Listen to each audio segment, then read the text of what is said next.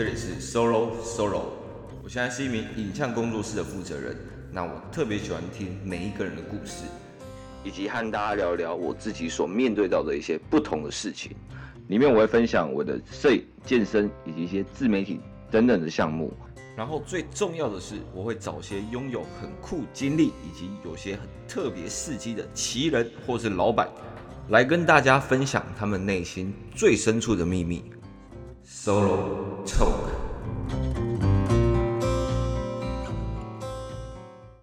OK，早安各位，我是 Solo 大安哥。哇哦哇哦哇哦！一个月，整整一个月没有发新的 Podcast。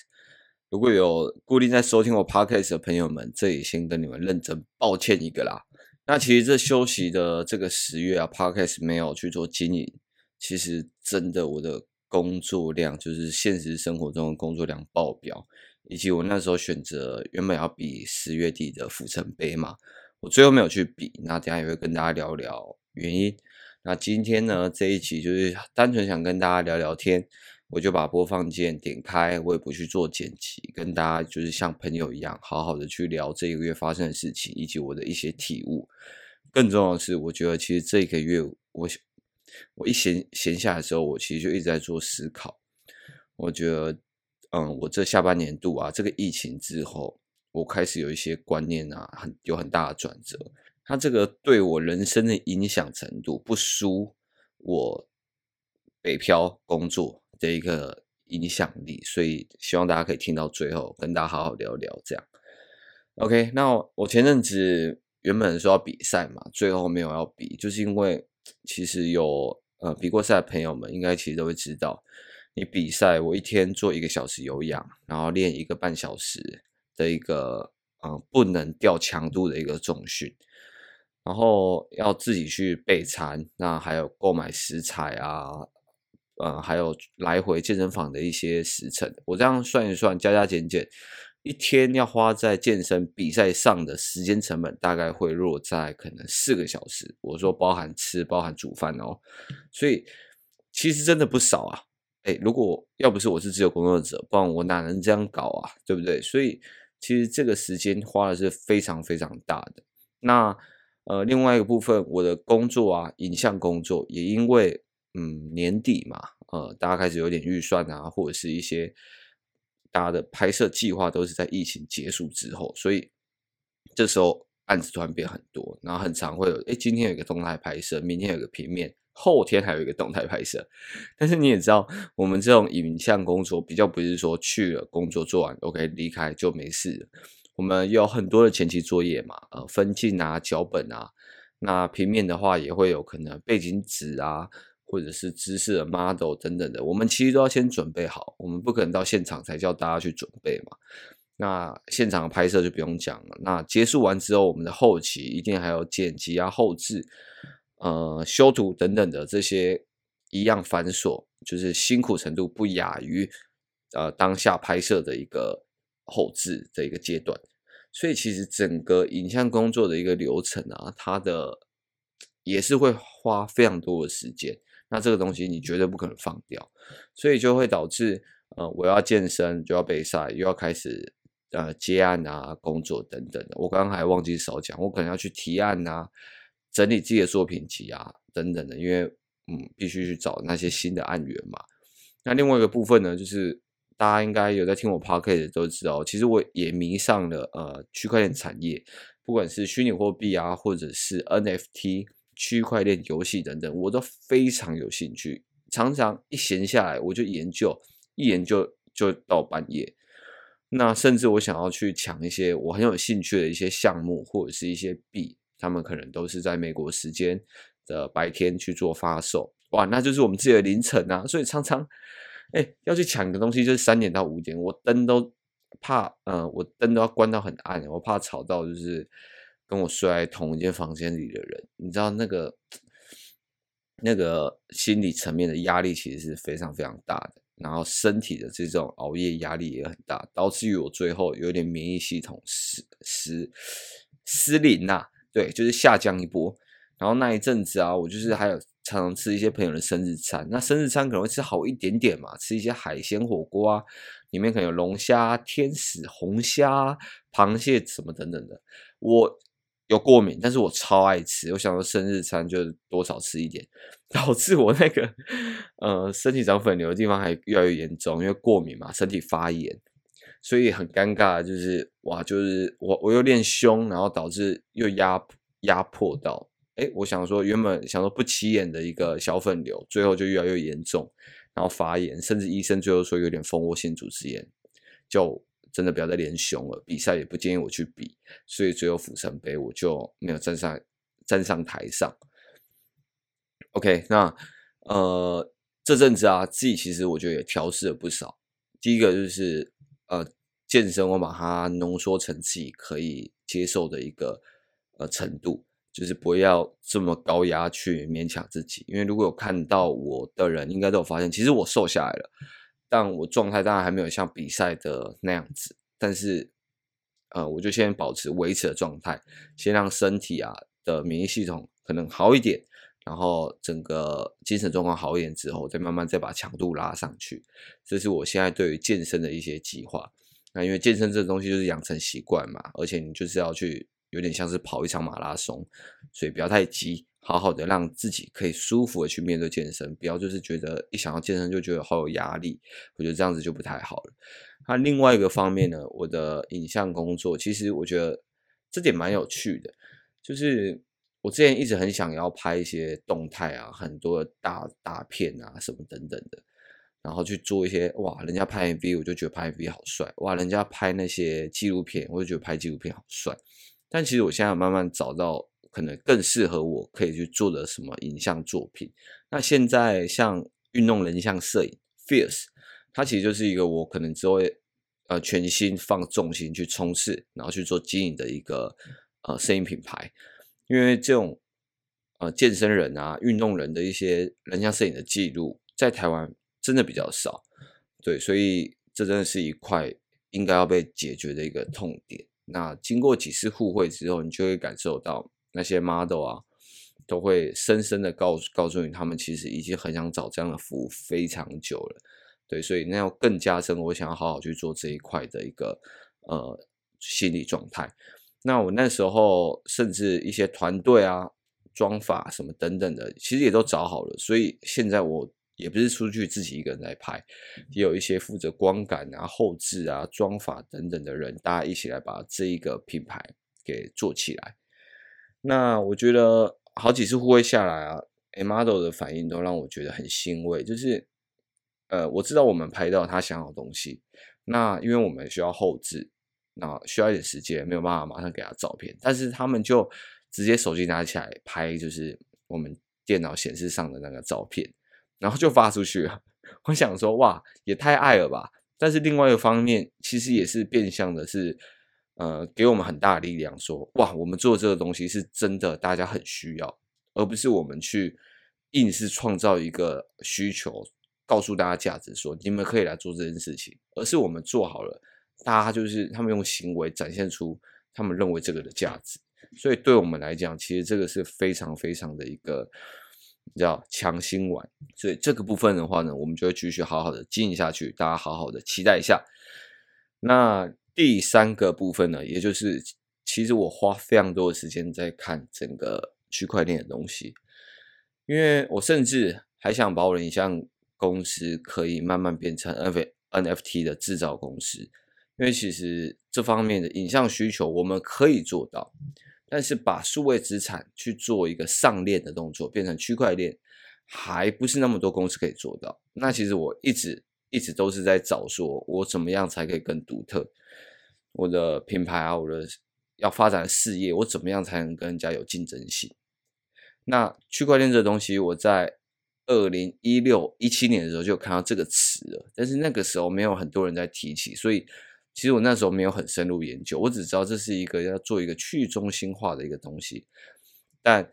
最近呢、开始大家整个火起来，甚至我看到其他的一个有一些台湾的影像品牌啊，或者是国外的一些艺术家、摄影师等等，他们开始来用这一个部分创造出自己的一个不同的价值，甚至带给别人的一个新的不一样的一个商业模式，我就觉得哇，这好像是我们这个时代的人应该要真正跳下去好好研究的东西。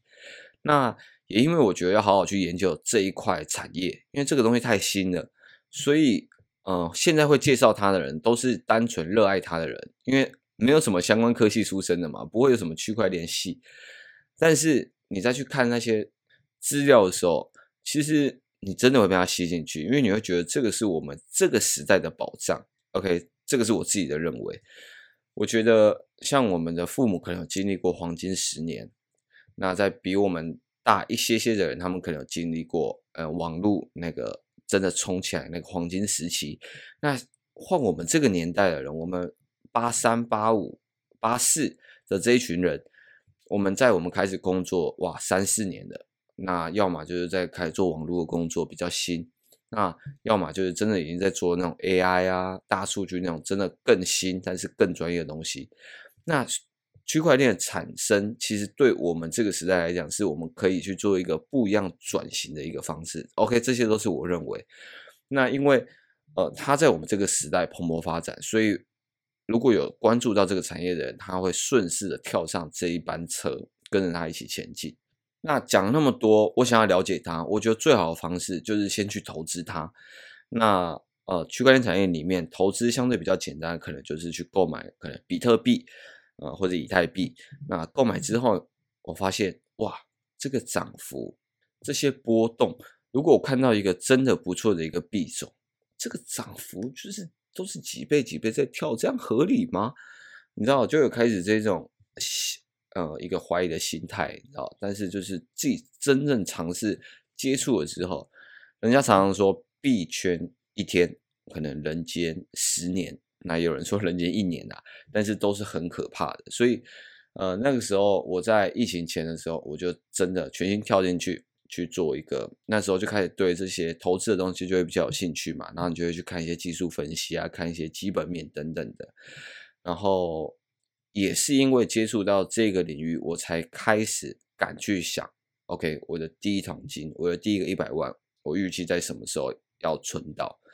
不然，其实之前我当教练或者是在做摄影结案的时候，你说我一个月我住台北，我存两万块，我要存到第一个一百万，我要存多久？我要存一年，一二二，我看我大概要存四年才可以接近一百万，而且是每个月都存两万块的状态。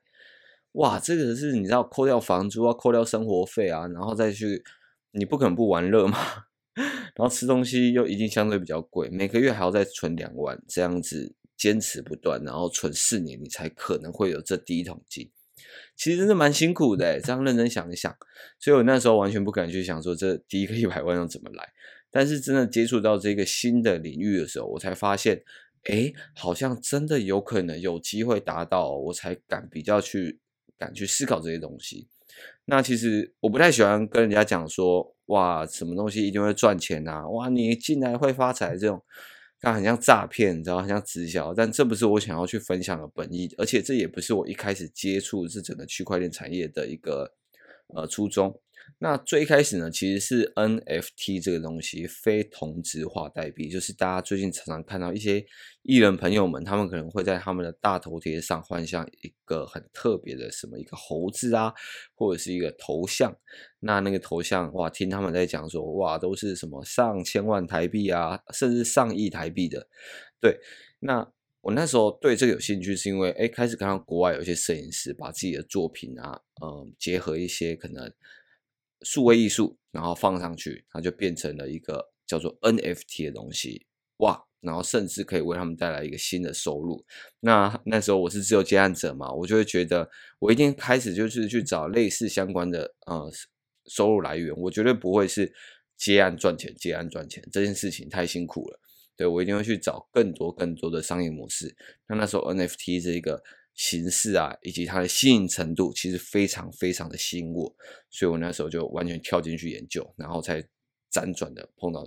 呃虚货币，然后才发现，哎，其实我有机会达到我的第一桶金。OK，然后讲到这边之后，呃，我又开始遇到什么叫做区块链的游戏，就是我最近啊、YouTube 越来越常在碰。我这阵子没有录 Pocket，但是我的 YT 其实都有在更新，是因为我看到区块链游戏，我觉得实在是太酷了，居然我打游戏可以真正去赚，呃，我赚钱呢。然后我可以把我那里面赚到的那些币换成美金，换成新台币，然后把它弄出来去做使用。那我不就是可以真的离职打工打游戏赚钱的吗？哎，这种小时候的梦想，在我二十六岁的时候成真，哎，很很开心哎。所以我那时候，呃，虚拟货币看完了技术分析啊，还有一些基本面的一些介绍之后。NFT 也大概看说，哎，最近有一些哪些项目啊，或者是他们的包装操作也不错。之后，我就一定会去花时间去看一些最近有没有什么好玩的区块链游戏。那区块链游戏现在老实讲都还没那么好玩，因为太多人发现它这个商业模式，然后还没有真正的一个游戏开发商进来。去把这个游戏做更精致。现在其实有了，只是他们都还没有上线，因为他们都必须要有一点时间。所以其实我也很期待，然后也在做一些相关的一些布局啊，以及购买他们的游戏里面的 NFT。对，那嗯，这边跟大家讲一个比较肤浅的东西，有一些不错的游戏，如果你抓得好的话，因为我自己有在经营一个 Telegram。的一个群组，那里面就在讲一些游戏啊、区块链等等的一些有的没的。然后我刚好就布局了一个很像宝可梦的一个区块链游戏，因为我那时候觉得它游戏画面看起来好玩嘛，它一定要好玩，我才会想要投资啊。那我那时候前前后后大概投资了三万块台币。然后前阵子去看，因为前阵子不是脸书把自己的名字改成直接叫 Meta 嘛，FB 直接砍掉叫做 Meta。哇，真的是拼了！那那时候带动整个游戏产业的呃虚虚拟货币啊，整个都有涨一波。那刚好那个时候我去看，哇靠！大概资产，我是说游戏那个游戏币那边大概资产有多增加大概七倍左右。所以那时候真的有啊，很严重的吓到我，你知道吗？我靠，这是什么上天掉下来的一个礼物？但这个就是一个。你知道趋势带的一个效应，我觉得很酷，也很特别，然后也很想要分享给大家，但是又很怕大家觉得说，呃，好像我在报大家什么投资的建议，然后大家去真的把钱丢进去又赔钱，这样子好像压力就太大。但基本上我跟真正比较好的朋友见到面的时候，其实我都会去分享这些东西，因为我诶认识我的人都知道，我真的超级爱去分享一些我认为很重要的事情。所以，像我在大学的时候，我那时候经营 IG 嘛，虽然经营超烂的，就是没什么本事，甚至就是会一直发，那时候很注重色调，但我真的跟我身边所有的朋友讲说，哇，自媒体的重要是什么？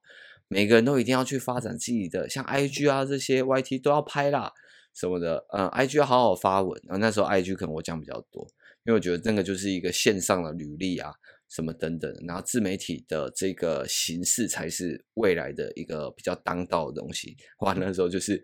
我我真的不夸张，我真的绝对有说一百个人以上见到每一个人都讲，哎，那你自己最近有在就是经营吗？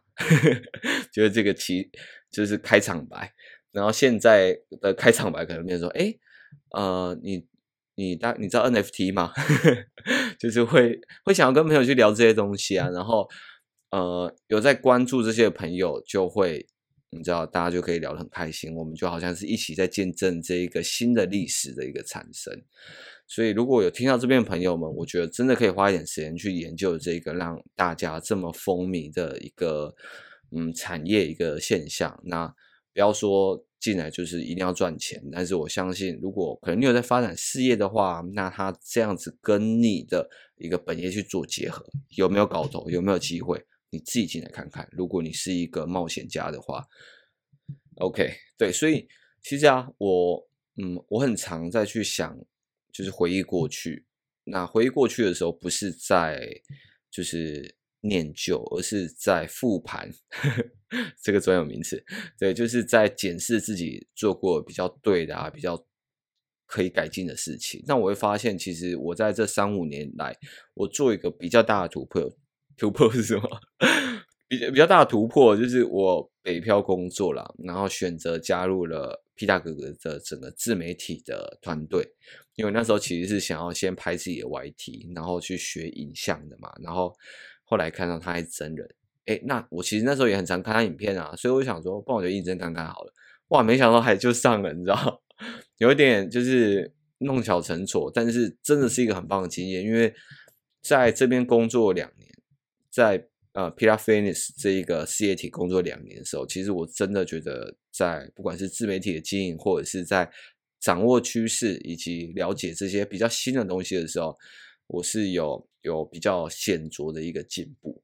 然后也会知道可以去从哪里啊获取一些新的资讯，然后更重要的是，你身边都是一些这么厉害的人，你会觉得哇，自己肯定不想被比过去嘛，所以我必须要更加的努力。更加的找到一个新的呃进步的方式，所以那时候就一直觉得自己不够不够不够不够，然后很常在网络上看到一些新的资讯啊、新的知识啊，然后去上课啊、去学习等等的。那最近呢、这个疫情，我觉得也是一个我非常大的转折点，我可能真的接触到的一个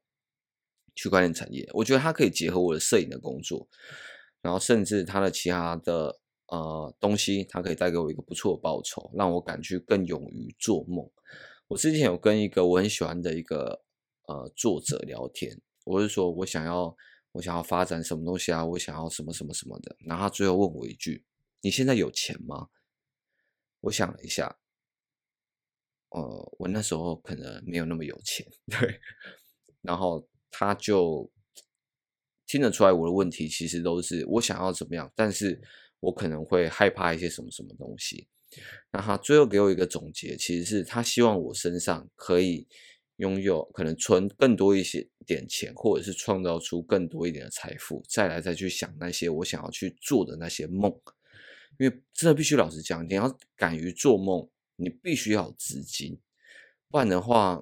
其实我想要发展的，好，我我就讲 Fierce 好了，我想要去弄一个棚，我想要去买一台呃比较好的。拍平面的相机，我这样弄一弄，哎，我好像我这样想一想，我好像也没弄什么东西，我那边我就烧掉了四五万去了。对，所以如果我没有存到钱的话，我要怎么样去执行我这个初步的梦想？第一步，那我再下一步，我可能开始找到一个不错的厂厂房啊，可以弄摄影棚。哇，那一定又是一个很可怕的开销。我如果没有真的资金，我怎么敢去做梦？对，所以现在这个产业，它让我有一个不错的、还可以的报酬，然后有获得一些资金。另外，我觉得它这个的一个产业技术面，它其实是可以结合我的摄影的，就会让我有无限的想象空间，你知道吗？我没有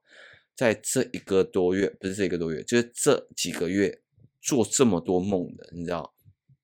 冒险家就是要爱做白日梦嘛，对吧？那我自己本身就是一个。啊，我妈一定很生气，就是敢这么爱冒险，真的是有够北烂的。对，她多希望我当个公务员，好好的就好了。对，但是每个人个性都不一样。我在做这些梦的时候，其实我是很开心的，不管最后有没有赚赚到钱，但是之后都可以跟人家说，哎、我我我我有把这个跟那个这样子凑在一起，是不是？我不知道啦，但是我觉得现在我感觉做这件事情开心的，我觉得就很值得。那。之后，我觉得以我的个性，我还是会一直很想跟大家分享这些事情。那我也觉得 Pocket 其实就是很适合去记录这些，用聊天的方式啊，来告诉大家说我最近的近况，然后我学到一些东西。那我觉得其实过程当中有很多很有价值的，我也还是会一一的把它整理下来，然后告诉给我们这些在听我 Podcast 的一些朋友们。真的非常感谢你们。那我现在人生。呃，不是人生，我的现在生活啦，就是分成三个阶段：健身、摄影以及区块链产业。那健身的话，就是我说的，我觉得这个已经融入我生活中的一部分了，所以我只要找到一个我开心的生活模式去做配合就好了。那第二个，我的影像服务事业，那现在就是全力进攻 Fierce 人像健身摄影。那未来会不会成为一个 NFT 制作公司呢？就是也可以帮助大家把数位资产上链的这个呃部分，那我们就拭目以待。那希望我也可以找到一个好的、不错的伙伴们，可以一起把这件事做下来。第三个，区块链产业，任何一个地方都有可能让你的资产很狂的翻倍，那也有很多的一些陷阱，很有可能让你的资产在很快时间内可能归零，甚至是砍半等等的。那我觉得这也是好玩的地方，有趣的地方。那我们这个年纪总是会想要多冒一点险嘛。那要在冒这些险的情况下，就是要多做非常多的功课，因为有一起进来再去做这些。呃，布局啊，投资的朋友们，我都会传给他们很多资讯的来源，然后希望他们跟就是我们大家可以一起讨论啊，这些资讯的来源啊，以及未来可能会怎么样布局，而不是说一进来，哇靠，怎么样可以赚钱是不是？我直接 all in 啊，哎，这样子通常下场都不是太好，所以。你知道，就是有不错的报酬，就一定有比较可怕；有有高报酬，就是会有相对的比较高的风险，这还是一定有关联性的，所以大家还是要小心。那我也很欢迎大家可以跟我聊聊这一个部分。那未来 YT 的话呢，其实我的呃摄影其实还是会稍微拍一点，但是其实我觉得摄影有太多太多题材都已经被大家拍过了，那真的有被讲过的东西。老实讲，我也不想硬讲，你知道吗？因为我觉得连我自己可能都可以在其他人那边找到答案，那我再去硬讲一个新的问题出来，我会觉得我自己拍起来也没有那么开心。对，所以我可能会去做一些我想要记录的东西。OK，YT 可以拍。那像运动人像摄影这一块，可能大家还是会有点不太了解，我觉得这个也可以去拍，去告诉大家。那另外一个比较大比例，我可能就会花一点时间跟大家讲一些像区块链游戏啊、NFT，甚至是大家一些比较常会问我的一些问题，我就也是把它整理起来放在我的 YT。那也没有为什么，就是希望可以帮助到更多人。然后如果有朋友真的在问的话，我讲过一遍之后，我还可以把我的影片丢给他，说如果你忘的话，或者是有哪个步骤漏掉的话，你再去看我影片，我都有解释。那我觉得这样子的一个呃整理方式啊，以及经营，我觉得才可以真正的帮助到更多人。那也希望大家在追寻自己的理想的时候，有时候还是要适时的慢下来。我这个十月就是有点把自己盯得太满了，才导致自己身体状况不断，然后被迫要停下来。但是停下来之后思考一下，发现哇，原来可能慢慢来可能会比较快。所以希望大家都可以。我们一起进步，然后如果看到一些更多不错的东西，我会持续分享上来，然后也会慢慢再去找一些我想要找的人去做一些访谈，然后带给大家一些更不错的一些资讯，然后让我们一起进步，好不好？一起在这个时代加油。那也欢迎去订阅我的 YouTube 频道，因为我的 YouTube 频道我可能也会开始比较认真、认真的把它拍起来。我本来就做影像出身的嘛，我不多拍一点影片。也好奇怪啊，对不对？所以，好不好？大家我们 Podcast、YouTube、IG 上见哦。晚安，各位，拜。好，如果喜欢这集的听众朋友，非常希望你们能在你们所属的 Podcast 平台上关注我，给我个五星评价，留言告诉我，我还能帮助到你们什么？你们这些回应都是我做频道最大的动力。也希望在未来的路上，也都能一起陪你。Solo, solo.